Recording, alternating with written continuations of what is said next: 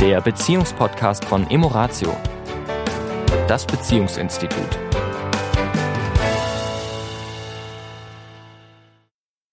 Herzlich willkommen diese Woche. Hier ist der Sami. Und hier ist die Tanja und wir beide sind von Emoratio.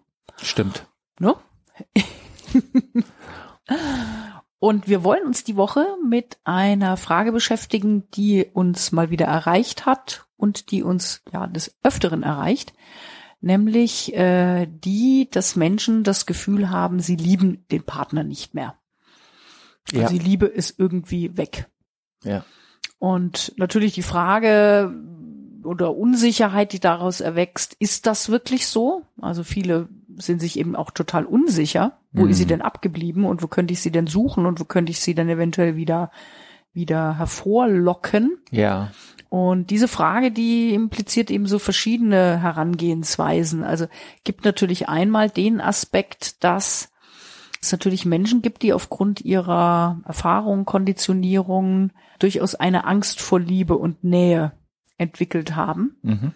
Und die dann die Erfahrung machen, dass ihnen das immer wieder widerfährt. Also da ist die große Verliebtheit, man geht in eine Beziehung, ist auch alles schön und schwupp, plötzlich ist die Liebe weg. Mhm. Was dann wiederum oft zur Trennung führt und der gleiche Kreislauf beginnt von vorn. Ja. Also wenn es jemanden betrifft, der sich die Frage stellt, warum passiert mir das immer wieder, mhm. ist es eine gute Idee, mal bei sich selbst zu forschen, ob das eventuell ein unbewusstes Verhaltensmuster ist, um immer wieder tieferen Gefühlen und der Nähe aus dem Weg zu gehen. Könnte, das könnte eine, eine Frage sein. Genau. Wenn es jetzt einmalig passiert oder erstmalig, was können wir dann tun oder was, wie könnte die Betrachtung sein? Naja, es gibt ja viele Ursachen dafür. Also ähm, grundsätzlich mal möchte ich sagen, wir sind jetzt 30 Jahre ein Paar und habe ich dich jetzt immer immer lieb, fühle ich da immer immer Liebe, äh, muss ich auch sagen, nein. Und ich glaube, der geht's ja genauso in meine Richtung. Also Liebe ist ein Gefühl und Gefühle per se kommen und gehen. Jetzt gibt es natürlich diese grundsätzliche Liebe, die immer da ist. Die äußert sich aber im Alltag nicht so. Dass das jetzt ständig ein überbordendes ja, Gefühl das ist, wäre. Das ist eher etwas ganz Verstecktes. Ja, das, äh, was, über was wir ja oft sprechen, ist so dieses Kribbeln, dieses, wow, ich, ich freue mich, dass derjenige nach Hause kommt oder wenn er nicht da ist, dass ich äh, Sehnsucht habe oder wenn ich ihn anschaue, dass äh, ich begeistert bin oder manchmal habe ich so das Gefühl, in dich hineinkriechen zu wollen. Ja, nur das sind ja Phasen, das sind ja Momente, das sind, ich kann das gar nicht in Zeit sagen. Und das, es kann auch schon eine Stunde später schon wieder ganz anders sein oder ein Tag später oder eine Woche später. Und manchmal dauert es ganz lange, Woche, zehn Tage und manchmal äh, noch länger und manchmal ist es eine ganze Weile nicht da.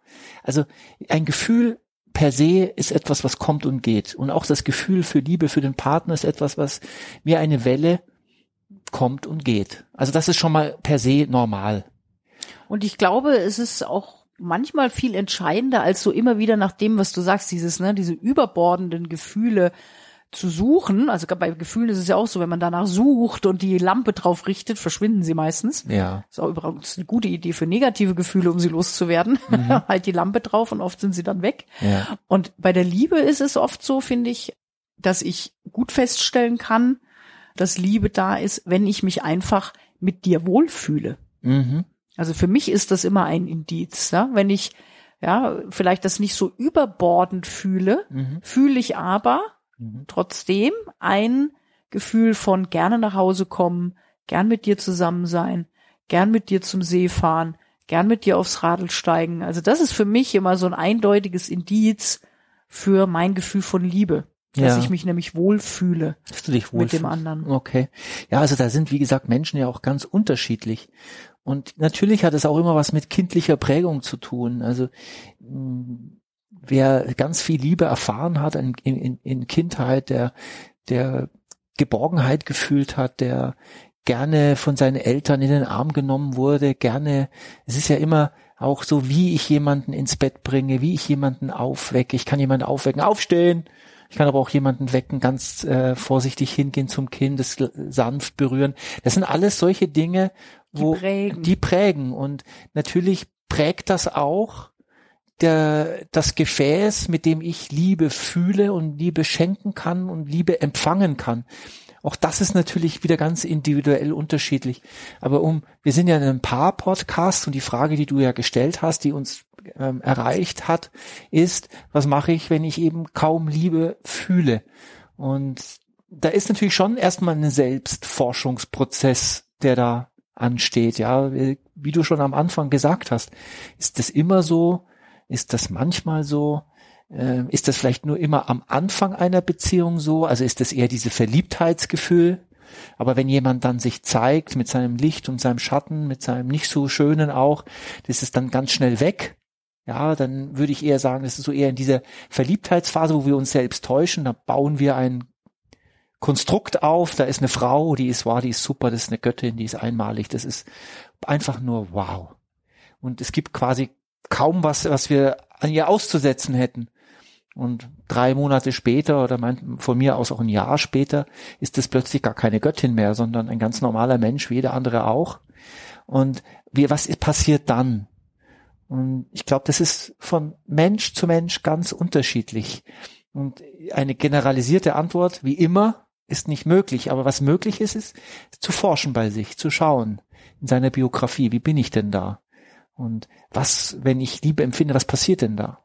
Zum Beispiel, wenn ich von dir ganz viel Aufmerksamkeit bekomme, ganz viel, ich bin der Held für dich, fühle ich dann plötzlich ganz viel Liebe für dich? Oder vielleicht gar nicht? Eher, wenn du mich nicht gut behandelst, gibt's auch, auch das soll es geben.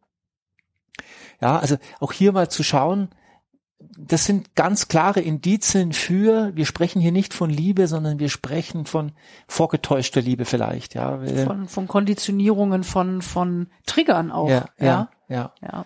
Also ich kenne durchaus und ich glaube, die Zuhörer draußen, Zuhörerinnen, werden es vielleicht auch schon erlebt haben, dass sie zum Beispiel in der Jugend, also ich kenne das von meiner Jugend, ich hatte eine Freundin mal, die mich wirklich nicht gut behandelt hat. Und je schlechter sie mich behandelt hat, desto mehr hatte ich das Gefühl, ich bin in sie verliebt. Mhm. Und das ist ganz schräg eigentlich. Mhm. Also mhm. so in der Retrospektive ist das wirklich schräg. Ja. Und es, natürlich war das keine Liebe, sondern das war auch ein Teil mein Ego, das das, das jetzt dann doch sie zu, auf jeden Fall zurückerobern oder oder sozusagen sie dazu bringen wollte, doch bei dir jetzt irgendwie sich anders zu verhalten oder ja, ja ich ja. glaube solche Geschichten hat ja fast jeder schon mal irgendwie in der Kindheit durch, ne? Ja. Also das Also oder ähm, äh, es gibt ja auch durchaus Menschen äh, in meiner Familie, auch mein Vater zum Beispiel, der die Menschen, die er besonders geliebt hat, mit denen ist er besonders hart umgegangen also sehr streng umgegangen. Sozusagen, weil er will ja nur das Beste. Und wenn man das Beste für seine Familie will, dann muss man sie auf das Leben da draußen vorbereiten. Also tough sein und sie auch nicht zu gut behandeln. Das ist auch ein Zeichen von Liebe. Also hier, hier, hier gibt es so viele Kon Facetten, Facetten und, und ja. Konzepte. Entscheidend ist, dass jeder sie diesen Weg vielleicht ein Stück weit geht und bei sich forscht, wann fühle ich Liebe und ist das wirklich Liebe oder sitze ich da einem Konstrukt auf? Mhm. Weil, das weißt du ja auch, das sagen wir ja auch oft im Podcast, aber auch im Seminar oder auch im, im, im Coaching. Die meisten Paare, die zusammenkommen, sind zusammen, weil sie sich ineinander verliebt haben. Und das ist eher Verliebtheit. Also die wenigstens lernen sich wirklich kennen. Und oft lernen sich Paare kennen erst viel, viel später, nach einer großen Krise, witzigerweise. Mhm. Erst wenn es knallt, wenn einer fremd geht. Wir hatten es gestern in einem Coaching. Erst wenn quasi eine dritte Person ins Spiel kommt, fängt plötzlich, wird alles eingerissen, alles hinterfragt und neu begonnen und sagen, komm, und jetzt lass uns aber auch wirklich neu beginnen. Was, was wünsch ich mir? Was wünschst du dir? Was, was war bisher vielleicht nicht so schön? Was war schön? Und diese Fragen stellt man sich oft nach einer Krise. Mhm. Warum ist das so? Das können wir im nächsten Podcast beleuchten. Das können wir gerne machen. Warum das mit der äh, Krise äh, so ist, wenn sowas passiert quasi, meinst du? Ja, warum man erst in der Krise anfängt, sich zu verändern. Ja. Ja. Das ist da auch mal interessant zu wissen. Ja. Und ob es nicht einen Weg gibt, das vorher zu tun. Ja, also sagen wir mal so, das, was ich jetzt sage, ist ähm, natürlich kein allgemeingültiges Gesetz. Es gibt auch Ausnahmen, aber die meisten Paare, die meisten, lernen, lernen sich kennen. Das machen wir, wie gesagt, beim nächsten und kommen in eine große Krise. Es gehört zur Beziehung wirklich dazu. Und das zu überwinden, da steckt ganz oft eine Chance. Ja. ja. In diesem Sinne. Oh, jetzt haben wir aber einen kurzen ha? gemacht. Na ja, wir machen ja oft so lang und heute ist halt mal ein Ein kurzer, gut. Okay, dann bis nächste Woche. Genießt eure Liebe. Genau. Bis nächste Woche. Bis dann. Ciao. Tschüss. Das war der Beziehungspodcast von Emoratio, das Beziehungsinstitut. Weitere Informationen zu unseren Seminaren und Paarberatungen finden Sie im Internet unter www.emoratio.de.